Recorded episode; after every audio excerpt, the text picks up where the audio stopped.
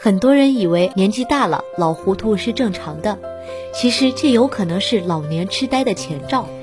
阿尔茨海默病的临床前期是主观认知下降，包括感觉比自己从前正常的记忆有下降，或者极轻微的精神行为异常等。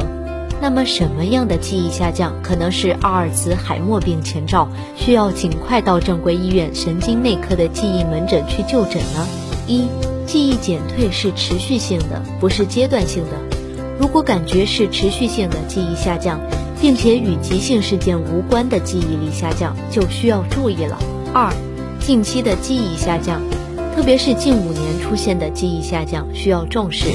因为阿尔茨海默病临床前期的主观认知下降，通常从感觉到主观认知下降，进行到客观能够检查出来有认知损害了，通常有五到十年的发展期。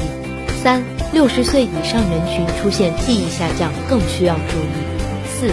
自己是自己最好的医生，记忆下降是和自己之前的正常状态相比，如果偶尔健忘，事后又能想起来，一般是正常老化。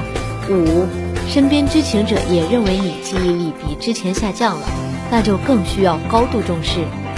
每天相处时间比较长的家人或朋友，能够及时觉察你的微小变化，要及时提醒。六。